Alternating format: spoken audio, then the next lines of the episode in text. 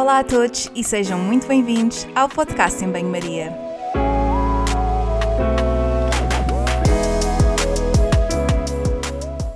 Muito obrigada por estares desse lado. Eu sou a Margarida e conto contigo ao longo dos próximos episódios. Já sabes que aqui a ciência e o bom senso são o prato principal, sempre acompanhados com uma generosa dose de sentido de humor. Por isso, fica desse lado nos próximos minutos para ouvir uma conversa sobre um tema que vou desde já apresentar.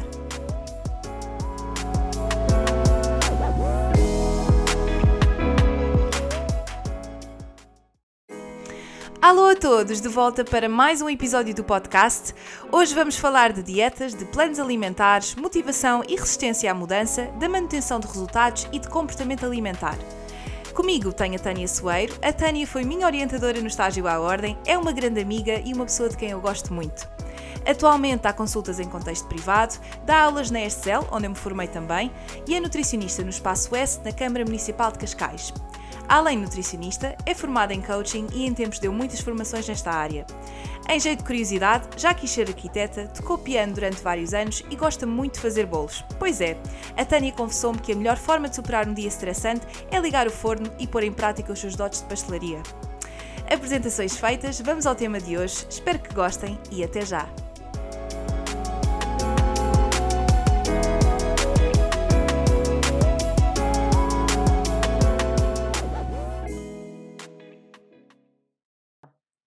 Alô, Tânia. Olha, estava aqui a pensar, e ainda não tinha dito, mas já não falávamos por Skype aí desde a altura do estágio à ordem, porque se for aqui a ver, ainda devo ter conversas. Para quem não sabe e que, está a, que nos está a ouvir, a Tânia uh, foi minha orientadora no estágio à ordem e foi com quem eu também aprendi muitas coisas em relação ao comportamento alimentar e, e ajudou-me muito a. Um, moldar a minha, a minha abordagem enquanto profissional e estou muito, muito feliz por estares aqui. Uh, hoje vamos falar de várias coisas. Estávamos aqui também a discutir que tema é que nós podíamos dar a este episódio, porque vamos efetivamente pegar em vários tópicos. E a primeira coisa que eu te queria perguntar era efetivamente qual é que é o teu background? Tu tens uma formação em coaching e eu gostava de saber como é que tu utilizas esta formação de coaching na, na nutrição, porque obviamente tu és nutricionista, e como é que isto tudo começou? Olá, Margarida. Olha, por acaso realmente eu estava a ver aqui o histórico e nós não falávamos há mais de um ano no Skype, que é engraçadíssimo. E deixa-me dizer que eu é que aprendo contigo todos os dias. Eu acho que isso é que é o bom de vocês passarem na nossa vida, que é efetivamente ver-vos crescer e perceber, ok, nós cultivamos uma semente, mas vocês depois pegam nessa semente e fazem a diferença todos os dias. Olha, e respondendo à tua, à tua questão, eu, como é óbvio, hum, tenho, sou formada em nutrição hum, e, comecei na, parte da nutrição clínica, que era a área que eu mais me identificava, e essas coisas também foram mudando ao longo do meu percurso e eu depois também te explico porquê. E, e eu sentia sempre que faltava qualquer coisa. Ou seja, a maneira como nós fomos treinados e moldámos a atuar não era suficiente. Um, e então eu procurei estudar, ver outras coisas e foi aí que surgiu o coaching na, na minha prática. Óbvio que nestas questões é importante nós termos formação, portanto, eu não posso dizer que sigo uma metodologia, porque no fundo o coaching é uma ciência que segue uma metodologia de intervenção, uh, sem ter uma formação específica nessa área. E eu acho que uma coisa também muito importante na nutrição é uh, nós também nunca deixarmos de ser nutricionistas, portanto, conseguir casar estas duas áreas não é impossível, mas é importante que nós tenhamos formação, ou seja, eu não posso dizer que sou coach uh, nutricional quando não sou nutricionista e vice-versa, não posso dizer que sou coach uh, só porque sou nutricionista, portanto, nós temos que aprender sobre estas duas áreas e isso é muito importante. No dia a dia, eu uso sempre o coaching já não consigo desvincular dele. Portanto, eu acho que quando depois tu começas a entrar nesta, nesta área, nesta, neste método de, de trabalhar, não consegues já descasar-te dele. Se bem que depois há situações em que tu efetivamente só podes ter um, um papel muito mais prescritor, e nós também vamos falar nisto ao longo desta nossa conversa, um, mas a, a, parte e a componente humana da, da escuta ativa, de tu conseguires perceber que as pessoas precisam de metas, de objetivos e tens de trabalhar a motivação, tu já nunca mais te consegues desvincular disso. E hum, eu até fui, né, para a nossa conversa, até fui ver uh, quando é que surgiu esta questão da definição do que é, que é um health coach. Porque efetivamente fala-se muito sobre isso, mas isto tem que ser regulamentado em algum lado. E um, a Academy of Nutrition and Dietetics diz que um health coach tem que ser alguém que te ajuda a fazer realmente escolhas saudáveis e que te ajuda a atingir os objetivos. Mas para tu seres um health coach a nível de nutrição, tu tens que ser efetivamente nutricionista. Portanto, isto é um alerta que eu também deixo a quem muitas vezes procura outras soluções, é que se alguém diz que é NutriCoach, que há muito essa expressão por aí, não é? Que efetivamente vejam se têm informação em nutrição, porque estamos a falar da nossa saúde, não é? Claro. Existem vários tipos de coaching eh, e muitos são, têm determinada regulamentação e outros não têm tanto.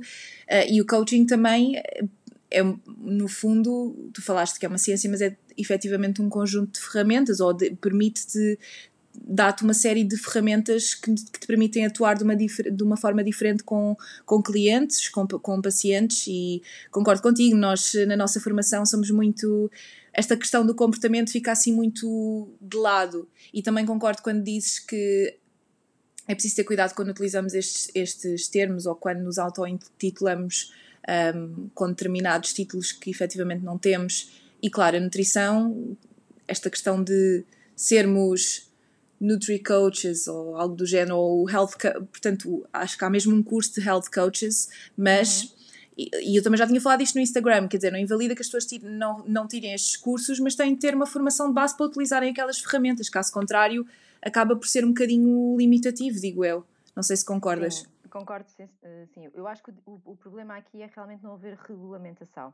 Nos Estados Unidos há muito mais regulamentação com esta questão do health coach, em que eles sabem efetivamente quais é que são os limites de atuação, não é? Em Portugal isso não, isso não existe, mas deixa-me só corrigir-te que efetivamente o coaching não é só uh, uma série de ferramentas que nós uhum. utilizamos, tem mesmo uma metodologia de intervenção. Uhum. E, e se tu não seguires essa metodologia, depois as ferramentas não te servem tanto. Ou seja, efetivamente qualquer pessoa consegue perceber como é que uma ferramenta pode ser aplicada, mas se não, sou, não souber a metodologia que está por trás da aplicação uhum. dessas ferramentas, não consegue efetivamente ter os mesmos resultados com, com, o paciente ou com o cliente ou, ou que seja, ou com a pessoa que está à frente dela.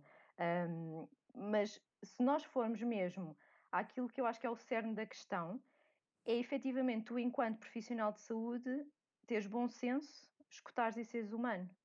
E eu acho que o coaching te traz isso, porque obriga-te inevitavelmente a tu livrar-te de preconceitos. Isto pode remeter muito a, aos episódios que já tiveste atrás no podcast, mas é muito por isso. Tu tens de te livrar, livrar dos teus próprios preconceitos.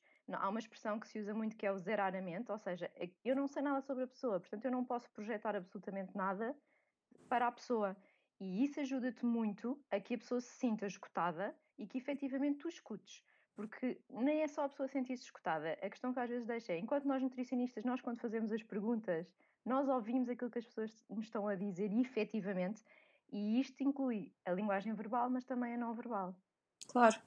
E fiz, fizeste muito bem em fazer-me esse, esse reparo, essa correção, porque estes conceitos são muito, por vezes, dúbios e as pessoas não compreendem. E eu própria confesso que não é a minha formação e que um, tenho. Quando, quando fiz o estágio contigo, tu ias-me introduzindo algumas ferramentas ou, ou, mostrando, mas eu nunca tive formação de coaching para, para as aplicar. E eu acho que também tu és uma pessoa que com muito, muito bom senso e também acho que é importante outro, outro lado desta questão do coaching, que é saber quais é são as limitações e efetivamente nós podemos utilizar estas ferramentas estes protocolos e este conhecimento de base que tu agora falaste, mas também ter a capacidade de reencaminhar para um psicólogo ou para um outro profissional de saúde qualquer. Quer dizer, isto não, isto não invalida, uma coisa não invalida a outra, não é verdade? De todo, aliás, porque eu não sou psicóloga e, e como tal, eh, eu tenho limites na minha atuação. Aquilo que eu utilizo com o coaching é potenciar a minha atuação enquanto nutricionista, ponto final. Uhum. E fazer o melhor, seja naquilo que é uma intervenção e uma adesão terapêutica, um, e, e, depois na manutenção, de, no fundo a adesão terapêutica percebe uma manutenção e, e, nós vamos mais à frente falar sobre isso, mas um, eu só posso ou eu só devo utilizar esta, esta metodologia que o coaching traz, a aplicação destas ferramentas, para o bem do, da pessoa que está à minha frente naquilo que são as minhas competências enquanto nutricionista. Porque quando eu vejo que está fora das minhas competências, eu tenho a obrigação ética de reencaminhar. E aliás, eu acredito acima de tudo que nós devemos trabalhar numa equipa multidisciplinar, porque as pessoas não são estanques. E nós temos que ter uma visão muito holística, não é? Agora, nem sempre também nos é fácil reencaminhar. Eu tenho a sorte de trabalhar, pelo menos num dos locais em, em, em que eu trabalho, de ter uma equipa pluridisciplinar e de haver efetivamente esse reencaminhamento, esse trabalho em equipa, mas nós sabemos que, infelizmente, muitos dos nossos colegas estão muito sozinhos. Mas isso também não invalida que façam o seu papel de dizer, ok, A partir daqui, tem que procurar este profissional. Pode ser um psicólogo, pode ser um psiquiatra, pode ser um médico, pode ser o que seja, não é? Mas tem que procurar este profissional, mesmo que depois não tenha com quem reencaminhar ou com quem trabalhar. Mas fazer o esforço para, porque muitas vezes eu também reencaminho uh, uh, pacientes meus, noutros contextos, e eu posso não conhecer o outro profissional, mas eu disponibilizo logo contactos para poder articular e haver sempre aqui uma troca de informação que não tem nada a ver com a confidencialidade que existe nas consultas, mas que promova aquilo que é um, a saúde da pessoa que nós seguimos, que é, no fundo é o nosso objetivo primário. E é por isto que, a sério, eu quando fiz. É, é, verdade, Tânia, eu acho que já sabes o que é que vais dizer, mas o que é que eu vou dizer, mas eu não tinha, eu não estava predisposta para estas coisas e às vezes a minha mentalidade hoje em dia é muito diferente daquela que eu tinha quando acabei o curso e uma das das coisas mais, uh, das experiências mais importantes que eu tive foi efetivamente trabalhar contigo no meu primeiro, na minha primeira experiência profissional como nutricionista, uh, em que eu não estava minimamente sensibilizada para estas questões. E eu lembro-me uma coisa muito interessante que tu, que tu me disseste, que era para eu evitar utilizar o termo perda de peso e dizer emagrecimento, porque esse termo de perda tinha uma, um simbolismo muito grande uh, quando era dito em determinados contextos. Um, e fizemos também, tu fizeste workshops uh, sobre manutenção de resultados e é também sobre isso que nós vamos falar. E obviamente que nós não podemos dissociar aqui esta, esta temática da questão das dietas. E uma coisa que eu queria uh, perguntar-te também, assim, não, não é uma provocação, mas acho que é uma coisa assim para mandar para o ar e para refletir também quem, quem nos está a ouvir. Tu achas que as dietas funcionam? Eu, eu sei que esta pergunta é um bocadinho vaga, mas era interessante falarmos e dialogarmos so, sobre isto. Achas que o conceito de dieta um, e, um, portanto, as abordagens centradas no peso, porque muitas vezes acaba por ser, resultam? E se resultam ou se não resultam, como é que esta questão do coaching pode ajudar a, a atingir um determinado objetivo? Olha, essa pergunta podia ter uma resposta muito simples, que era as dietas não funcionam. Uh, nós agora vamos nos centrar no peso e, e, portanto, a minha resposta vai ser efetivamente as dietas não funcionam, mas eu tenho que fazer aqui um parênteses. Eu tenho situações em que efetivamente eu tenho pacientes que têm seguido dietas e, e tu sabes disso em contexto hospitalar, as pessoas muitas vezes não podem fugir uhum. uh, por questões de vida ou morte, não é? Daquilo que são as prescrições nutricionais. O que não invalida que nós não tenhamos a obrigação de trabalhar a adesão à terapêutica, ok? Mas às vezes as dietas no, no, no, no termo dieta tem que existir, não é? Nesta questão da gestão de peso, eu, eu, não gosto nada da palavra dieta, uso sempre plano alimentar, às vezes até nem uso nada. É aprender a comer, fazer uma educação alimentar, porque nós sabemos que isto, a questão da, da obesidade, é uma questão multifatorial, não é? E, e, e há vários dados muito importantes. Nós sabemos que 60% dos pacientes com doença crónica têm baixos níveis de adesão ao regime terapêutico. 60%, atenção. E nós sabemos que apenas 20% das pessoas com excesso de peso conseguem ter sucesso na manutenção do peso perdido. E o que é que é isto de sucesso? Eles definem sucesso, nos estudos científicos, alguém que perdeu 10% do seu peso durante, e manteve durante pelo menos 12 meses. Portanto, se nós temos estas percentagens, é porque não estão a funcionar. Certo? Portanto, a minha resposta é claramente não, e a evidência diz-nos que não. Portanto, nós temos que ir mais além. Se já temos um modelo que nos permite intervir de uma forma diferente, um modelo que seja cientificamente comprovado. Não, nós estamos nesse, nesse processo, não é?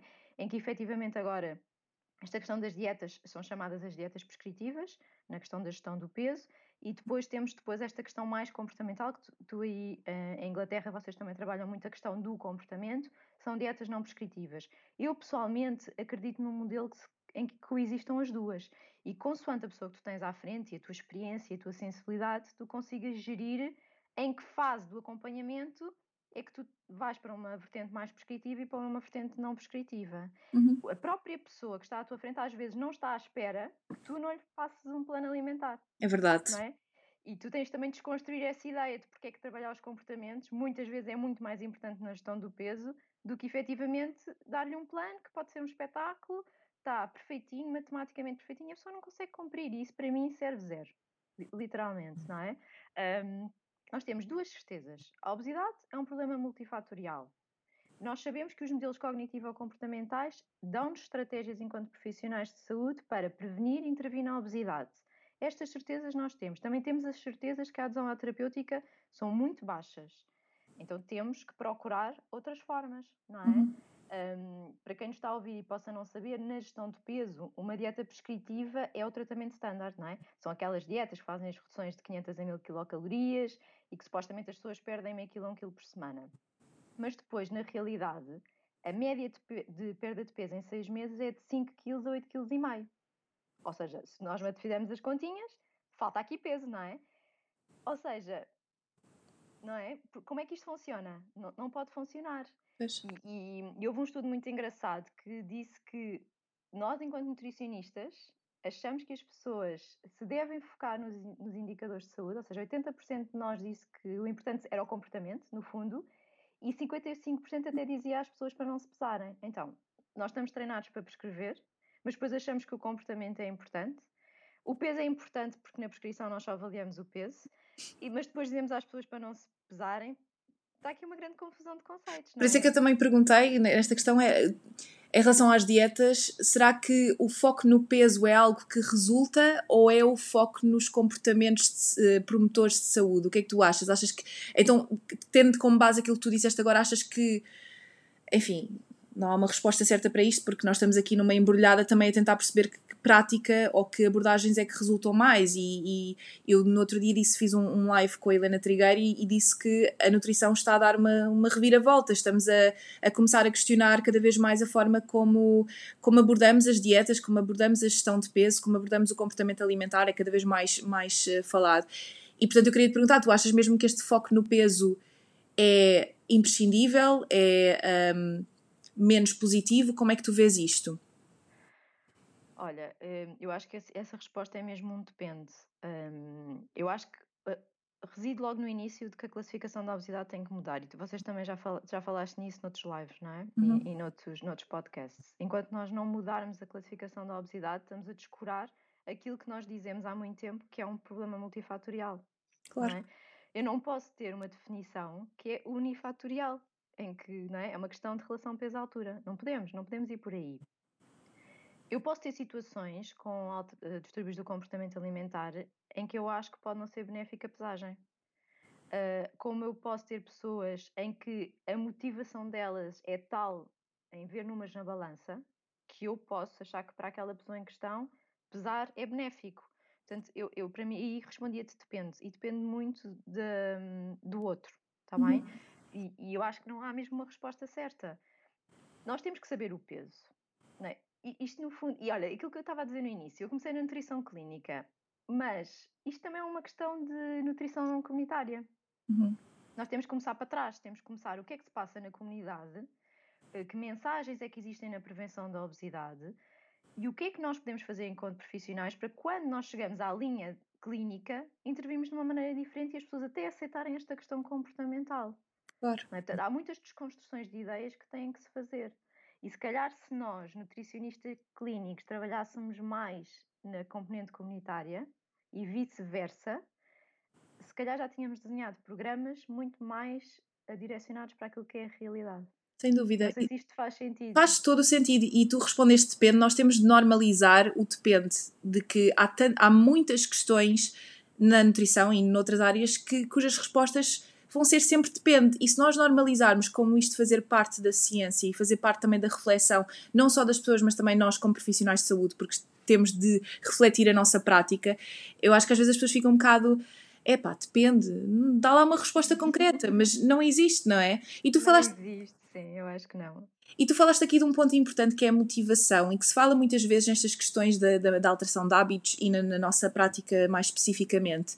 Esta questão da motivação costuma-se dizer, assim, um bocado em, em, clichê, que se a pessoa, a pessoa não está motivada, ou há, ou há um bocado este, este, este. Eu diria que às vezes é em jeito de julgamento, nem sempre, com, nem sempre com, com intenção, mas acho que às vezes estas frases de a pessoa não está minimamente motivada. Como é que tu trabalhas isto da motivação? O que é que é? E tu achas que, achas que é alguma coisa que tu podes incutir a motivação ou é algo que tem de estar dentro da pessoa intrinsecamente e que tu não podes alterar isso? Bem, tu tens dois tipos de motivação, uh, para começar, não é? Tens uma motiv... Aliás, tens vários tipos, mas se nós formos simplificar, temos dois tipos de motivação. Temos uma motivação externa e uma motivação interna. Se tu queres efetivamente uh, trabalhar comportamentos a longo prazo, tu tens de trabalhar uma motivação interna. E isso tem que partir da pessoa, inevitavelmente. Ou seja, todos nós temos motivações internas, mesmo que ainda não as saibamos. Uhum. E tu, enquanto profissional de saúde, e aqui o coaching ajuda-te bastante, não é? Tu tens de trabalhar essa descoberta da motivação interna, porque isso vai te ajudar infinitamente a, a, que a pessoa depois, efetivamente, ao longo da sua vida, mantenha aquilo que é o foco dela, não é? O foco dela. E eu acho que isto é muito importante. Nós muitas vezes as pessoas chegam, eu adorava que tudo fosse protocolos, não é?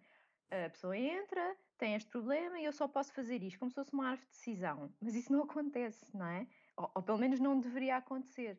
E aquilo que é o foco da pessoa, o objetivo da pessoa, pode não estar alinhado com aquilo que é o nosso objetivo enquanto nutricionistas. E o que é que tu fazes perante essas situações? Vais trabalhar aquilo que, são os teus objetivos ou os objetivos da pessoa? Eu, é que se tu só te focares nos teus, a pessoa não volta, a pessoa desiste, a pessoa sente-se frustrada porque foi mais uma tentativa falhada e isso depois tem consequências a longo prazo. Um, se tu te focares naquilo que são os objetivos da pessoa, mais tarde ou mais cedo a pessoa vai chegar aos teus, uhum. não é? Porque tu sabes que se houver este e este e este comportamento, vais ter este resultado. Portanto, não precisas às vezes de forçar, não é? Uh, e tu não te podes nunca esquecer que tu só te moves para aquilo que é importante para ti. Portanto, eu posso fazer blá blá blá blá blá blá, dar-lhe uma pincelada sobre que isto é muito importante para a saúde e que devia fazer isto e dar todas as estratégias do mundo. Se aquilo não for importante para ela, não é? Claro. Eu posso dar um exemplo muito simples, uh, não, pode não ter nada a ver aqui com a gestão de peso. Por exemplo, diabetes. Eu posso ter uma senhora que me chega a uma consulta porque o médico aconselhou que tinha que ir à consulta para controlar uh, os seus níveis de glicemia porque já estava pré-diabética, etc. Assim simplificando a linguagem o médico foi o motivador externo, certo? Mas ninguém obrigou a senhora a marcar a consulta, na realidade. Portanto, efetivamente ela tem que ter uma motivação interna. E, e se tu escutares um bocadinho a pessoa e conversares, a tal escuta ativa, podes chegar à conclusão que a família é um valor super importante para aquela pessoa e ela gostava imenso de viver mais anos para brincar com os netos. O meu discurso vai ser: uh, uh, tem que fazer uma alimentação mais equilibrada para controlar a sua diabetes. Não! se fizer, se alterar este comportamento, vai ter mais anos de vida para ir brincar com os seus netos, vai ter mais energia, não custa nada. Ela efetivamente até vai controlar a glicemia dela, portanto eu não uhum. estou a deixar de ser melhor profissional por causa disso. Uhum. É? Lá está, ir ao, ir ao encontro das motivações da, da pessoa que tens à frente e não do teu, daquilo que é o standard que nós pensamos que seria a promoção da saúde. Tem de comer isto e aquilo e controlar isto e aquilo. Isso é, isso é aquilo que nós, na teoria, sabemos e temos, mas que temos de ir ao encontro daquilo que, que a pessoa que está à nossa frente uh, procura e quer. E muitas vezes as pessoas não estão. Uh, isto também me faz lembrar um bocadinho as aulas de psicologia da saúde, a, a fase da, da contemplação, pré-contemplação e tudo mais. Sim, sim, sim, também, também conseguis perceber em que fase é que a pessoa está e poderes trabalhar isso e ajudá-la em vez de ser uma perspectiva de julgamento de pá, se não quer, então não volto cá mais. Obviamente Exatamente. que isto não acontece, mas, mas que existe este pensamento muitas mas, vezes. Mas existe inconscientemente, não é? Às vezes também estás cansada, não estás nos teus dias e inconscientemente podes pensar nisso, não é? Eu por acaso agora até estou a desenhar um estudo em que vamos, uma das coisas que vamos avaliar é realmente esta, em que fase uh, de mudança é que a pessoa se encontra. Porque é importante, eu, eu tenho que direcionar a minha intervenção um, analisando em que fase é que a pessoa se encontra, não é? Se uma pessoa está numa fase de pré-contemplação, a minha mensagem não pode ser igual, não é? E, só, para, só para explicar aqui o que é que é fase pré-contemplação, porque quem, não, quem nos está a ouvir pode não saber, mais ou menos, consegue explicar mais ou menos o que é que é isto? Sim, muito, simpli, muito simplistamente, numa, frase, numa fase pré-contemplação, as pessoas ainda nem sequer estão a idealizar que têm que mudar alguma coisa na vida delas, estão muito uhum. longe, não é? Estão ainda na estratosfera. Uhum. Uh, portanto, e são aquelas pessoas que vão à consulta que nem sabem muito bem o que é que estão ali a fazer. Uhum. Foi reencaminhada pelo médico, mas. Olha, não faço ideia. Não faço ideia, não é? Uhum. E, e, portanto, não vais de repente dar uma pincelada de nutrição a essa pessoa, não é? Porque isso não vai correr de todo bem, não é? Uhum. As pessoas estão muito mais receptivas a mudanças focadas na saúde do que no peso, não é? Achas? Portanto, sim. Por acaso não tinha, não tinha nada dessa ideia. Tinha, dizem-nos isso. Tinha ideia que, que às vezes um foco no peso era muito mais um, e se calhar é a minha percepção, e daí eu adorar fazer estes, estes, estes episódios, porque prendo imenso, mas tenho, tinha um bocado a ideia que às vezes as pessoas são, estão mais um, focadas na questão do peso e no número da balança do que propriamente na forma como, como alteram, portanto, na forma que, da sua alimentação ou naquilo que no seu, no seu estilo de vida. Por acaso não tinha essa ideia, isso é interessante. Sim, olha, é, pegando naquilo que são as intervenções a nível da nutrição comunitária verificou-se que quando tu tens uh, mensagens que se vão focar naquilo que são as mudanças comportamentais, as pessoas uhum. dão uma classificação muito mais positiva e motivadora e com maiores intenções de conformidade. Portanto, efetivamente as pessoas querem algo focado na saúde e não no peso. Uhum. Mas quando querem resultados curtos, a curto prazo, elas querem-se muito focar no peso. Mas tu, enquanto profissional, tens também de desconstruir esta ideia que as coisas não são para serem focadas num curto, uhum. não é? Uhum. num curto uh, tempo, não é? E, e tu tens que incentivar uma autoconsciência, uma autodescoberta, tu tens que perceber quais são as convicções limitantes daquela pessoa, um, tu tens que ajudar a estruturar o pensamento e tens que fazer com que a pessoa crie planos de ação.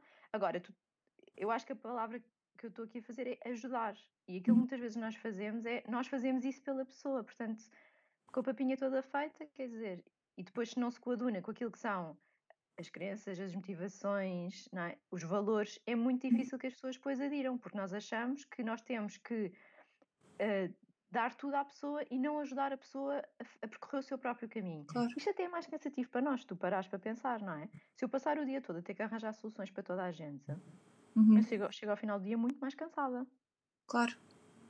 A pessoa é? também tem de procurar ou de querer procurar ter, fazer essa descoberta, exatamente.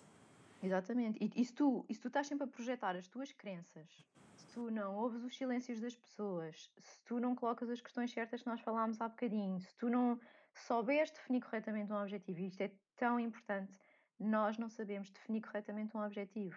E um objetivo não bem, que não esteja bem definido é meio caminho andado para a pessoa não conseguir aderir e manter a adesão. Uhum é? porque são coisas vagas e, coisa, uhum. e, nós não nos regemos nunca por coisas vagas. Nós precisamos claro. mesmo de estrutura, percebes? Um, e, e, depois nós também temos de ter a capacidade de trabalhar à pessoa que, de perspectivar para a frente. Por exemplo, se isto acontecer, eu vou fazer aquilo para atingir Z, estás uhum. a ver? Uhum.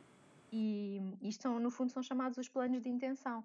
E, e se tu não conseguires trabalhar todo, todos estes conceitos com a pessoa, perde-se muito, porque no fundo a pessoa entra na consulta naquilo que é uma dieta prescritiva, entra na consulta, nós fazemos todo o historial clínico, toda a anamnese, uhum. todos os dados antropométricos, prescrevemos um plano, damos uma batelada de indicadores de saúde, uhum. dizemos que tem que cumprir isto, isto, isto e aquilo, a pessoa vai-se embora e pensa assim, estou um bocado perdida, e agora o que é que eu faço? O que é, o que, é que isto tem a ver com a minha vida? Não é?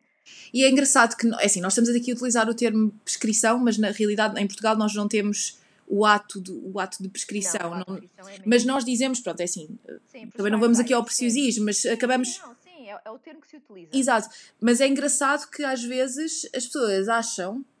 Um, digo as pessoas, a população tem esta crença que a prescrição de um plano alimentar é, é, quase tão semelhante como a prescrição de um fármaco, do género. Tu vais e, e tens ali aquela coisa chapa 5. E não é, não, não deve ser. Tem, não tem muitos outros sim. fatores que te permitem chegar àquele, àquele plano. E aquele plano é uma construção, uh, portanto, de ambas as partes, não é uma é muito mais da pessoa do que propriamente do nutricionista. Eu acho muito interessante, às vezes, estou a dar consulta e pergunto à pessoa: então o que é que quer comer ao pequeno almoço? Um, e a pessoa pergunta-me: ah, não sei, diga-me diga o que é que eu tenho de comer. Não, eu quero saber o que é que quero comer. Nós, isto tem de, fazer uma, tem de ser feita uma construção um, a dois, não é? Não é uma, não é uma coisa só da pessoa, mas é muito mais da pessoa do que propriamente do nutricionista. Isto é muito interessante. Não vais tomar o pequeno almoço pela pessoa, não é? Exatamente, exatamente. E, assim, e olha, diz, desculpa. Deixa-me só dizer duas uhum. coisas que, que, eu, por exemplo, ah, já me aconteceu, às vezes pessoas dizem, então, mas está aqui um plano alimentar com um choque-a-pico ao pequeno almoço. E eu assim, sim, mas qual é o problema? Se a, é, é, se a pessoa adora choque-a-pique e se deu em milhentas outras coisas, porque é que eu de repente hei de começar por mudar tudo na vida da pessoa. Se eu já sei que as outras mudanças que foram implementadas, que não o choque a pique, vão ajudar a pessoa a começar a sua caminhada, não é? Nós às uhum. vezes queremos pedir o perfeito e esquecemos que o ótimo é inimigo do bom, não é?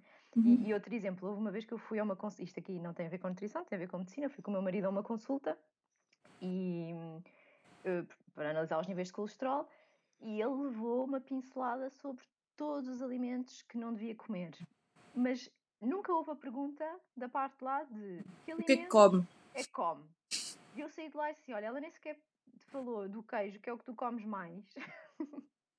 E portanto, olha, podes continuar a comer o queijo todo que comes, que vai ser fantástico para o teu colesterol. Portanto, nós não ouvimos, não é? E eu acho que isto é um defeito dos profissionais de saúde. É porque não ouvir? Eu sei que muitas vezes o tempo também é curto, mas não, demorou, não demorava ao mesmo tempo fazer a pergunta ao contrário, não é?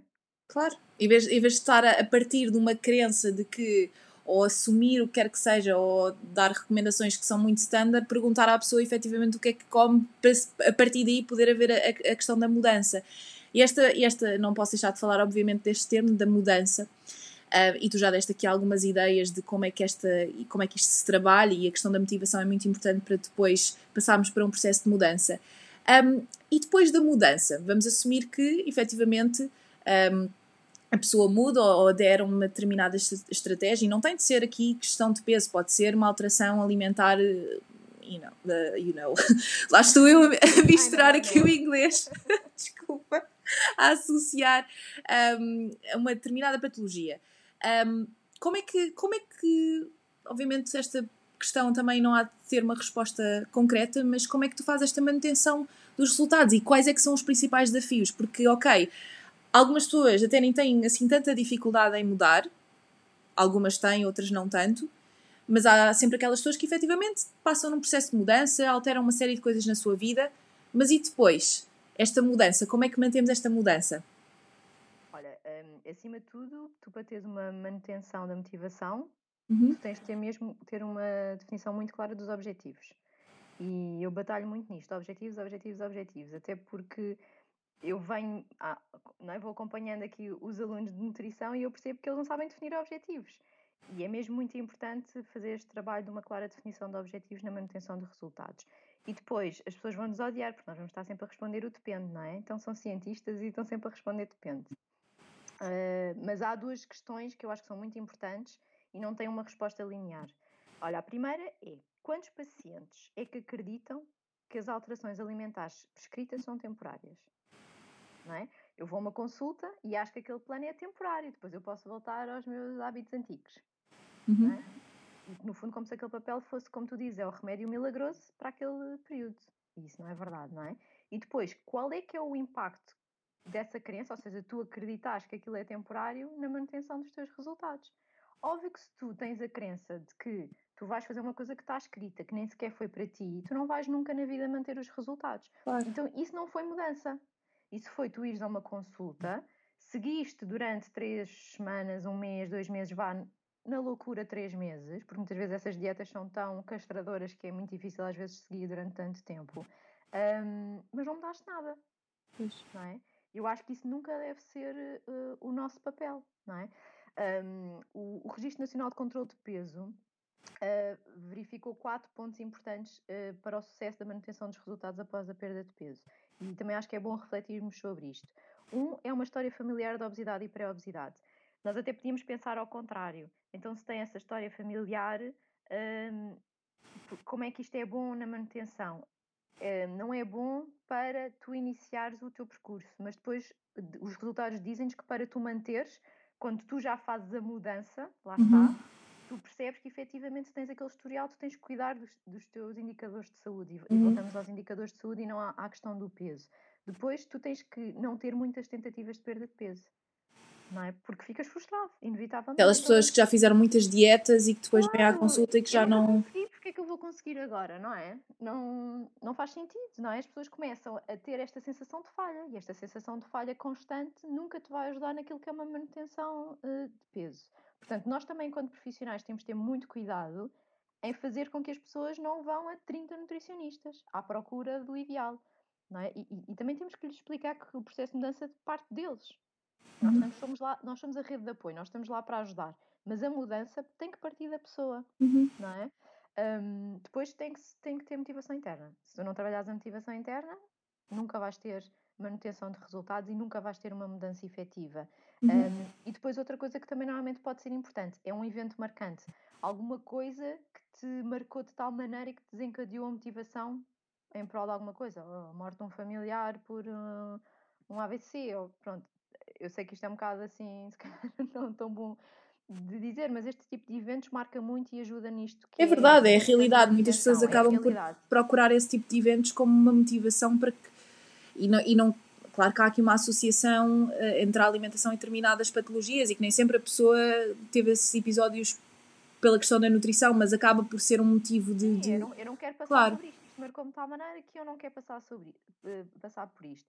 E depois há outras coisas que nós, também enquanto nutricionistas, não nos podemos desvincular, que é as crenças que nós temos estão a condicionar a mensagem que nós estamos a passar. Uhum. É? Eu vou acreditar logo à partida que a pessoa não vai aderir. É, é aquela da velha história, das pessoas são gordas porque não fecham a boca.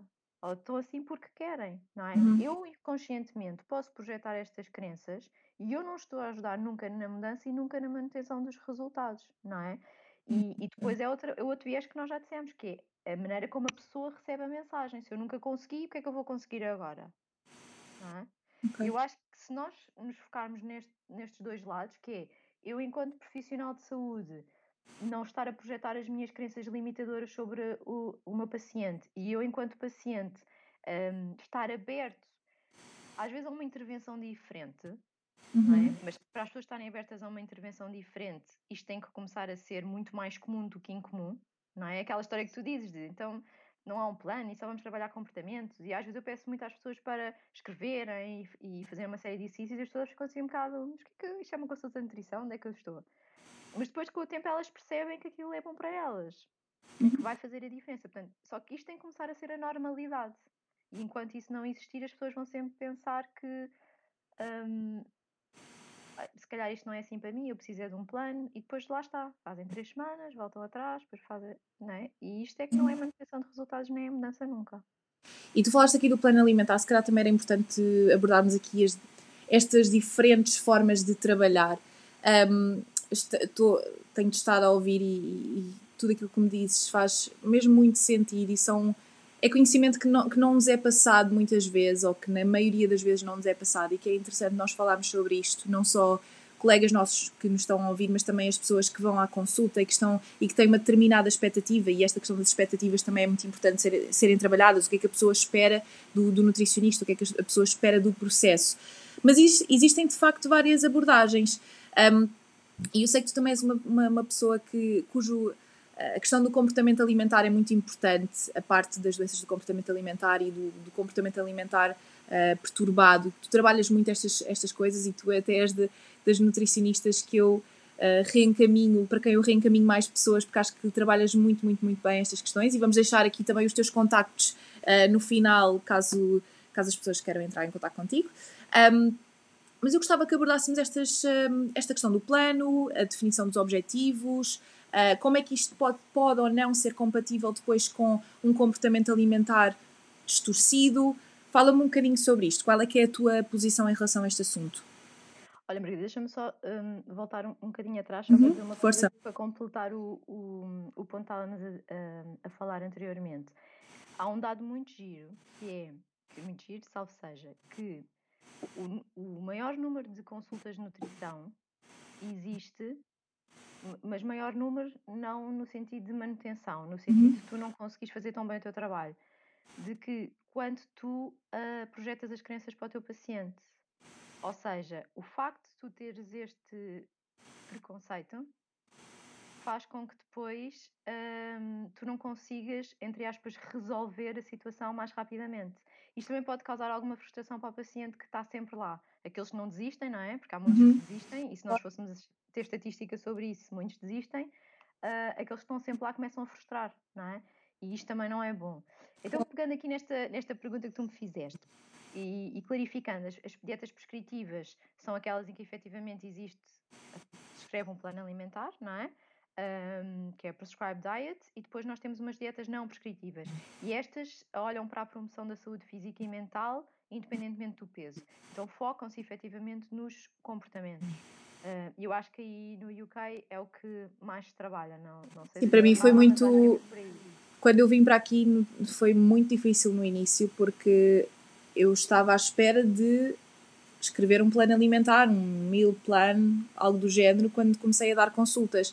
E depois depressa percebi que até as pessoas não estavam minimamente à espera disso, até porque há, o nível de educação alimentar aqui é muito. É assim, não estou a dizer isto com base em dados nenhums, porque honestamente não, não tenho conhecimento, mas tenho mesmo ideia que o nível de literacia alimentar é muito mais baixo aqui. As pessoas não cozinham, eh, não têm. Não, portanto, não aprendem logo na, na primária o que é que é a alimentação saudável, não têm esta cultura de, eh, de saúde e alimentação eh, desde pequenos. E então acabas por ter de trabalhar muito mais os hábitos obrigatoriamente porque lá está, se escrevesse um plano alimentar, a pessoa ia olhar para aquilo e, ok, está uh, bem, e então? Por outro lado, também há pessoas que vêm, que já têm um conhecimento bastante aprofundado ou que já têm, já têm mais ou menos noção de como é que as coisas funcionam e que só precisam de alguma orientação. E ainda assim, mesmo com o plano alimentar, é necessário que haja um trabalho de ambas as partes e que também se vá ao encontro daquilo que a pessoa quer e deseja fazer. Um, mas efetivamente, eu acho que o plano alimentar é muito mais comum em Portugal e em contraste tu nunca vês praticamente um nutricionista a trabalhar mais a parte comportamental uh, ou, a, ou a simplesmente não passar um plano alimentar e trabalhar de outras formas. Sim, e eu cá em Portugal uh, passo quase sempre planos alimentares precisamente por isso. Porque eu sei que isso me vai permitir continuar a fazer o trabalho que eu acredito. Porque se eu não passar o plano alimentar, as pessoas lá está, não estão habituadas, ou seja, não é a normalidade cá, estranho não voltam. Maneira, não voltam. E, portanto, eu tenho que fazer com que estas duas coisas uh, coexistam. E um, aquilo que estas abordagens, como por exemplo a, a dieta Hayes, Health at Every Size, nos diz, e, e, nós nunca nos podemos descurar daquilo que a ciência já nos diz, porque felizmente existem já muitos estudos sobre isso, uhum. é que tu, ao fazeres estas intervenções não prescritivas, uhum. Tu aumentas a tua autoconfiança, uhum. o bem-estar, e o que é bom é que as pessoas têm um retorno muito mais rápido após um lapso. Deixa-me só fazer-te um, deixa só fazer um reparo que, eh, em relação à um, Health at Every Size e mesmo a questão da alimentação intuitiva, nós aqui estamos a utilizar o termo dieta um, por uma questão prática, mas na realidade estas abordagens fogem do conceito de dieta. dieta. Só para, só para clarificar, porque para não estarmos a contradizer, efetivamente estamos a dizer que é dieta, porque no fundo a dieta, se tu fores à definição de dieta, é aquilo que todos nós comemos, mas estamos a falar do contexto mais uh, uh, social daquilo que é a ideia de dieta, vá. E portanto, Exatamente. Health at Every Size e uh, o contexto, portanto, a alimentação intuitiva e todas estas abordagens mais comportamentais fogem completamente da noção Sim. de dieta. Sim, até Desculpa interromper-te. Não, não, ótimo, ótimo. Até porque elas nem se focam no peso, não é? Uhum. E aliás, a, a Health at Every Size até está a ser utilizada nos transtornos alimentares. E precisamente por isso, porque não se foca no peso. Um, portanto, a ciência tem sustentabilidade naquilo que é a aplicação destas dietas não prescritivas. E portanto, nós não temos que ter uh, medo delas. Porque isto não quer dizer que tu vais descurar daquilo que são os inputs dietéticos, de todo, não é? Claro. Mas no fundo, é muito mais facilmente incorporado. Olha, aquela questão que estava a dizer, ah, que engraçado, não tinha pensado nisso, no, na questão das mensagens da saúde, de ser muito, de haver mais compliance com mensagens de saúde. É por isto. Porque tu, efetivamente, se tu te focares na saúde como um todo, naquilo que é o teu comportamento desejado, naquilo que é o respeito com a tua pessoa num todo, é muito mais fácil de tu te manteres naquilo que é o teu caminho do que só te focares no peso que algumas pessoas até podem nem dizer nada, não é? E depois pensa assim, ah, perdido por 100, perdido por mil, já não, já não quer saber, não é? Claro. E, e aquilo também que a ciência nos diz é que tu sabes que tudo o que são intervenções nutricionais que estejam assentes em teorias comportamentais são muito mais bem sucedidas do que daquelas que são só assentes no conhecimento. Ou seja, não quer dizer que a literacia nutricional não seja super importante e que nós não tenhamos que fazer esse papel. Mas não podemos fazer só esse papel à custa de não fazer o outro naquilo que é a alteração comportamental. Olha, há um estudo muito giro no controle da diabetes, pronto, e nós sabemos que o peso também é importante nesta questão da diabetes, em que um dos objetivos que eles definiram foi a perda de peso, ok? E aquilo que eles viram foi que o sucesso em atingir um objetivo ia se refletir no sucesso em atingir outros objetivos. Ou seja, se tu fosses, tivesses sucesso no primeiro, tu ias ter mais sucesso nos seguintes e isso ia se refletir a longo prazo não é? Agora, não te podias era focar só na perda de peso. Isto foi um estudo com, com parte comportamental, não foi um estudo só com uma parte prescritiva. E também houve outro que, que, quando tu interviste com objetivos, ou seja, com a parte do behavior e nunca só com a parte da prescrição, tu ingeriste menos alimentos ricos em gorduras nos três meses seguintes e, e ingeriste mais hortícolas. Portanto, não quer dizer que tu não estejas a fazer o teu trabalho enquanto nutricionista só porque tu estás a abraçar a área comportamental, muito pelo contrário, porque tu vais chegar lá, não tem que ser tão taxativo para a pessoa e tão uh, impositor, não sei se esta é a melhor palavra, porque hum, as pessoas têm o seu tempo e nós também temos que respeitar o tempo das pessoas. Nós não sabemos que educação é que as pessoas tiveram, que contexto, famili contexto familiar é que vêm, de contexto socioeconómico é que vêm, que experiências lá está é que já tiveram nesta questão do peso ou de outro indicador de saúde que seja importante para elas. Nós não sabemos por quantos profissionais de saúde passaram, não sabemos qual foi a relação que houve entre esses profissionais de saúde, se foi marcante pela positiva ou pela negativa.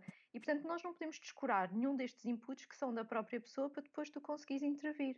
E eu acho que isto não é time consuming na consulta. Pode parecer, ah, mas é muita coisa para analisar. Eu não estou a dizer que nós temos que analisar isso tudo numa primeira consulta. Claro. Não, não se faz, não é realista. Mas tu tens de ter a abertura para ir conhecendo a pessoa para fazeres a tua intervenção da melhor forma. Claro.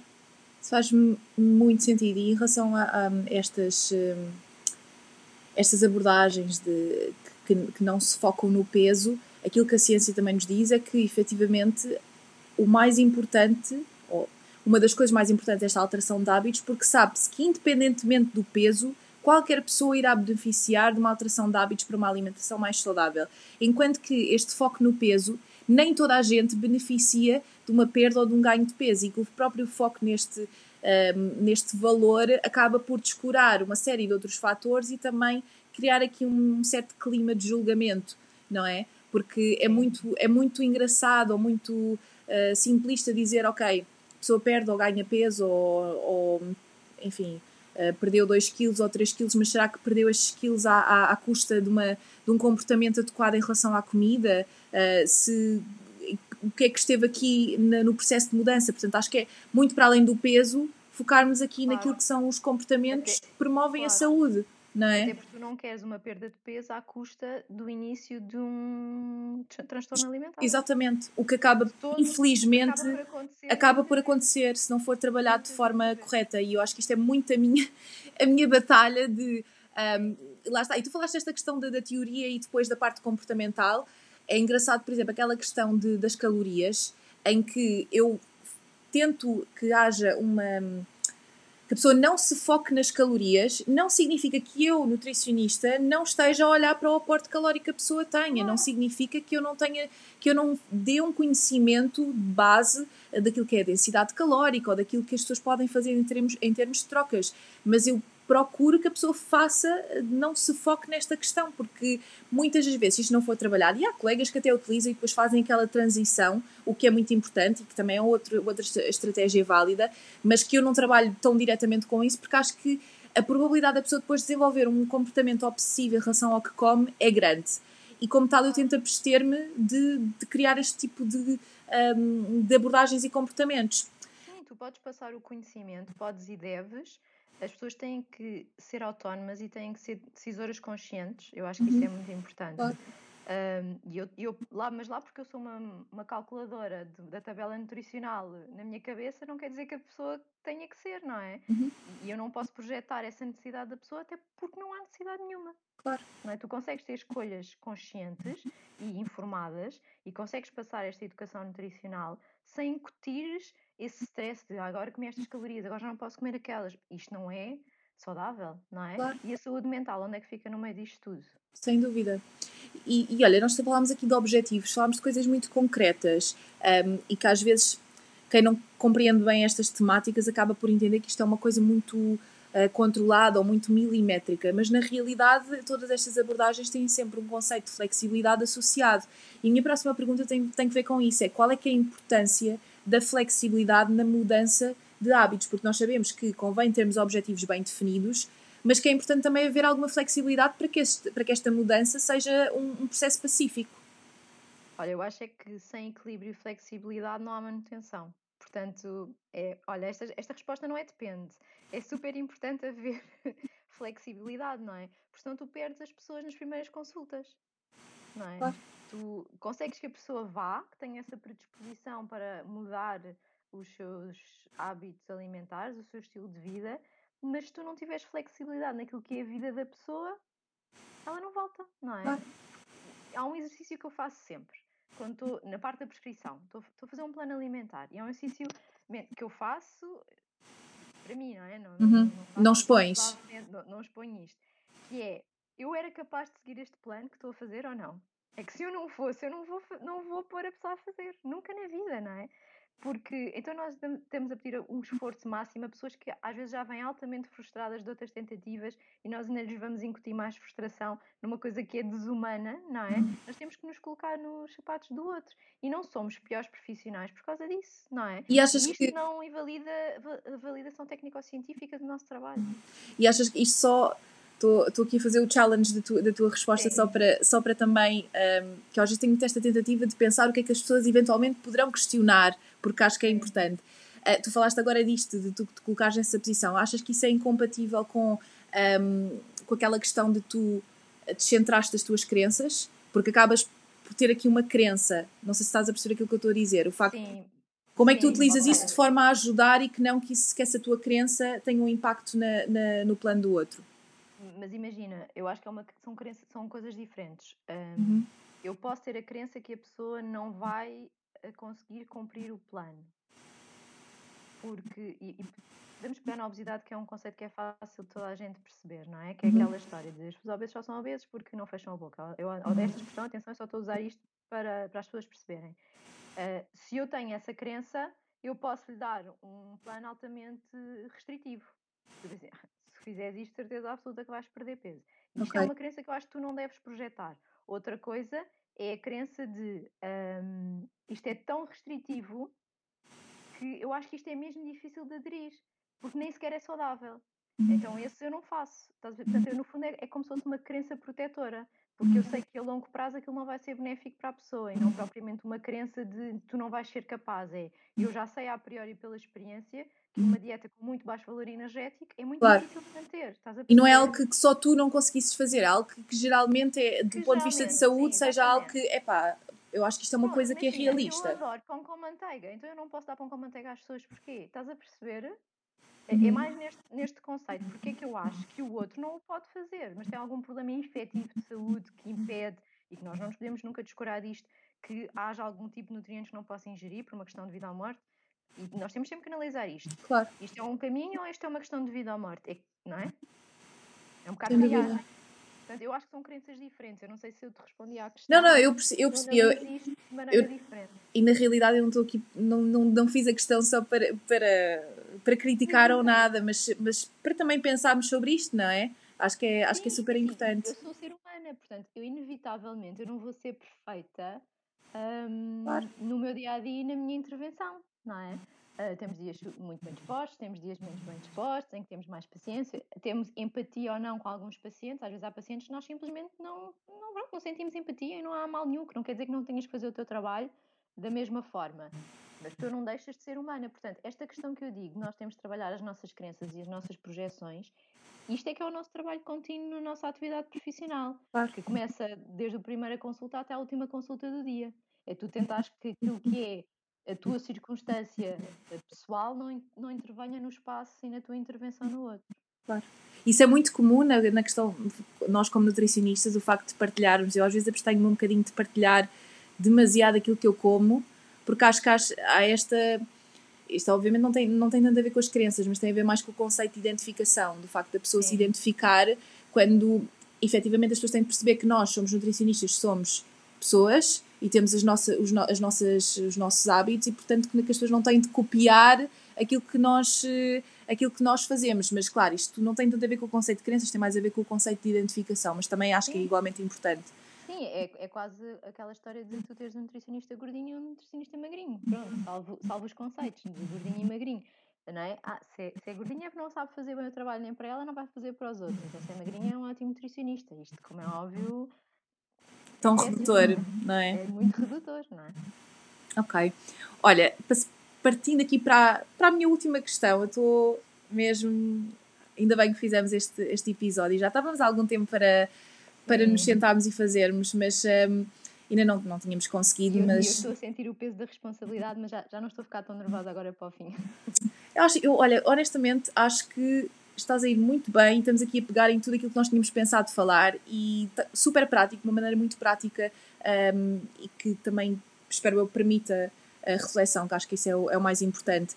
Olha, quais é que são os maiores desafios na mudança de hábitos alimentares?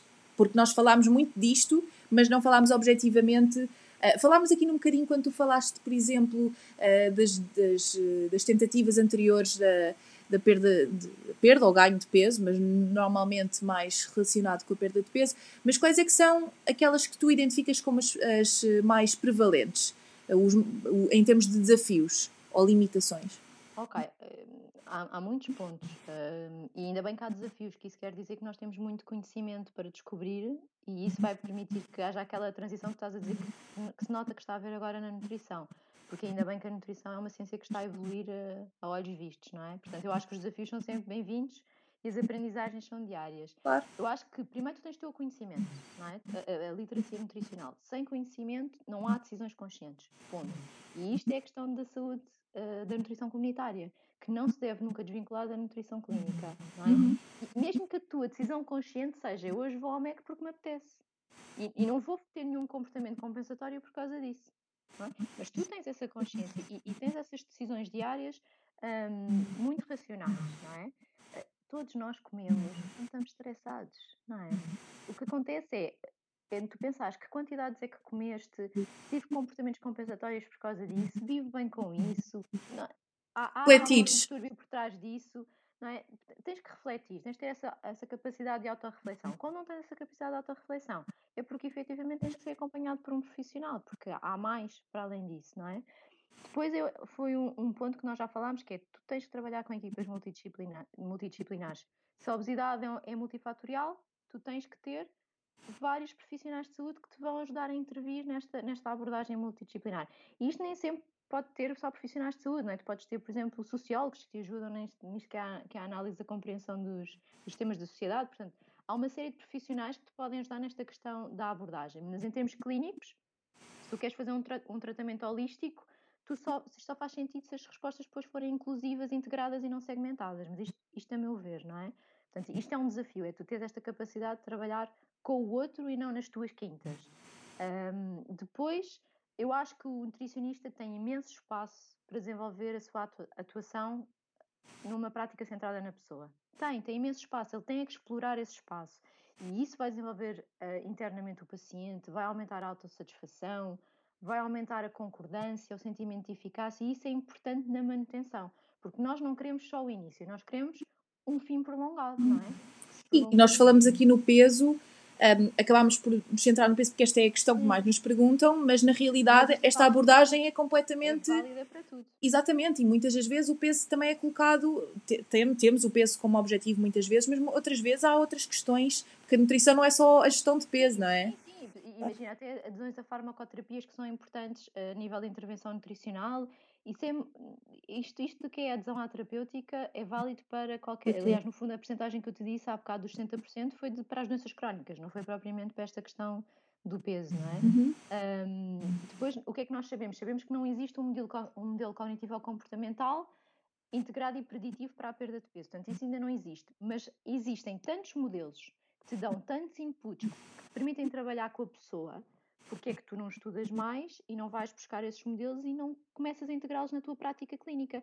E se ainda não há ciência suficiente, pronto, então nós temos que criar essa ciência, como por exemplo, agora que no trabalho que eu, que eu vou desenvolver uh, científico, tem que partir de nós pensar, e do desafio que eu também te lancei, que espero que aceites, um, ehm, tem que partir de nós se identificamos um ponto em que não há validação científica e para as pessoas, infelizmente, se tu não tiveres uma validação científica, ninguém te leva a sério. Não é? Porque tu estás a trabalhar numa área em que tens que ter validação científica. Portanto, se não há conhecimento, temos que nos fazer. Temos de o criar. Temos de o criar, temos de criar o caminho, não é? E depois tu tens que ser um agente facilitador da mudança, tu tens que ser o suporte ativo e colaborativo, mas tu não tens que. Tipo, há uma palavra que eu não gosto nada de. Vamos imaginar, ah, temos que fazer isto. Nós não temos que fazer nada, quem tem que fazer é a pessoa. Portanto, tu também há, há corresponsabilidades que tu não podes partilhar, porque isso responsabiliza o outro naquilo que é a sua atuação para a sua própria saúde. Portanto, tu colaboras, tu és uma rede de suporte, mas tu não vais fazer nada pela pessoa. Porque isso também faz com que a pessoa depois não chegue ao pé de ti e te diga assim: ah, este plano não resulta. Uh, no fundo, está-se a descartar das responsabilidades e tu também tens que criar este sentimento de responsabilidade perante a sua mudança, não é? Porque é claro. é muito fácil tu descartaste, isso é humano, não é? Descartaste para o outro. E eu acho que o maior desafio de todos é na manutenção. Olha, eu acho que o nosso trabalho começa na manutenção. Porque perder peso todos nós conseguimos fazer numa fase inicial, mas manter é que é muito difícil. Sem dúvida. E, e lá está, uh, mesmo outras, uh, outros pontos de, da nossa alimentação, outras alterações, muitas das vezes as pessoas alteram porque têm uma motivação, lá está, por exemplo, aquela questão que tu falaste da diabetes, um, sendo as motivações intrínsecas ou, ou, extrínsecas, temos aquela motivação, ok, aquilo dá-nos um certo boost para alterarmos algumas coisas, mas depois é tentar pensar, ok, já mudei, mas será que vou manter essas mesmas alterações a longo prazo? E sem dúvida alguma que isso é muito, muito, muito importante. É, e, e, para isso os objetivos são importantes, porque tu não te podes esquecer nunca que os objetivos são mutáveis, não é? A pessoa cresce, a pessoa evolui, vai tendo, vai tendo novos objetivos. E se tu não ensinares a pessoa a identificar esses mesmos objetivos e gerir a sua vida em torno desses objetivos, ela perde-se no caminho. Mas tudo bem, nós sabemos que os relapsos fazem parte, não é? E por isso é que nós também devemos estar cá enquanto profissionais, não para sermos acusatórios nos relapsos. Às vezes as pessoas não gostam de vir às consultas porque não se portaram bem. Não, ah, ouvimos muito esta expressão, ah, eu não portei bem, então eu não quero ir. Não, muito pelo contrário, é nessas situações que vocês devem vir. Claro. Nós vamos trabalhar tudo o que se passou, quais foram as aprendizagens, para que essas coisas não se repitam ou se repetirem, como é que se vai lidar com isso, não é? Claro. Tânia, muito obrigada. Muito Nada, obrigada mesmo imenso. por este episódio. Espero que isto tenha feito sentido para toda a gente, porque eu sei que são conceitos um bocado difíceis e, e parece que estão assim muito, muito no ar, mas eles integram-se muito, muito bem, mas, mas é preciso realmente tê-los muito presentes porque isto tem que seguir uma lógica, não pode ser feito assim. Olha, agora vou fazer um bocadinho disto, agora vou fazer um bocadinho daquilo, porque claro. é difícil para a pessoa. E eu vou deixar os teus contactos uh, também, caso as pessoas queiram, queiram uh, contactar-te e uh, se tiverem mais perguntas também estou sempre disponível para, para responder e espero ter-te mais vezes, não só no podcast, mas fazemos um live no Instagram para falarmos destas coisas. Olá. Acho muito, muito, muito, muito bom. E em relação ao desafio que tu me colocaste, uhum. adorava e estou a pensar nisso, mas também confesso, Tânia, eu não tenho praticamente tempo para nada, mas Vamos eu tenho lá, a certeza. Eu faço contigo. Eu sei que nós vamos, nós vamos lá chegar. Olha, um beijinho, obrigada. Um beijinho, obrigada.